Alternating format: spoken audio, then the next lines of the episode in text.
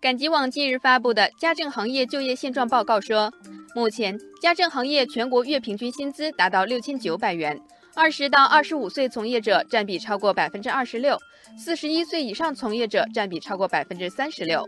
报告分析，二十岁出头的年轻人愿意从事家政行业，因为行业收入较高，甚至超过了一些白领岗位。同时，越来越规范化的家政行业也让年轻人感受到职业化、专业化。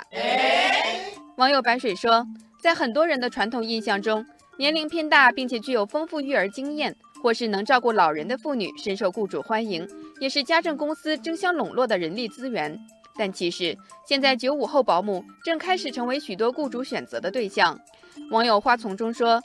近几年由于二孩出生率较高，母婴服务的发展势头迅猛，很多妈妈开始青睐年轻月嫂。其中一个重要原因就是他们活泼开朗，这对培养宝宝的性格很有帮助。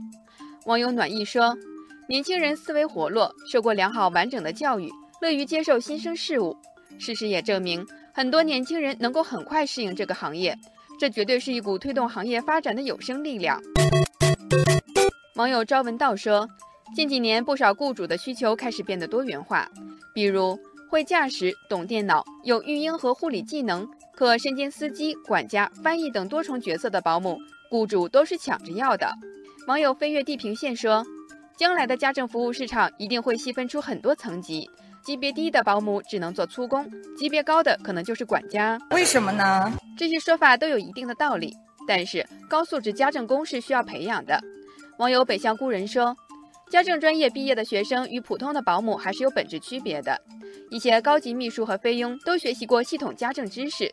这些知识包括收纳整理、家庭烹饪、宠物托管、园艺服务、汽车保洁等，甚至包括社交场合服饰化妆、药物知识、学前儿童家庭教育等高技能的家政服务。要淡定。网友星辰大海说，虽然现在越来越多的年轻人和学历相对较高的群体开始愿意加入家政行业，可是。传统观念以及现实地位仍然导致这个行业吸引力不强，一些学校设置的家政专业也因此开不起来。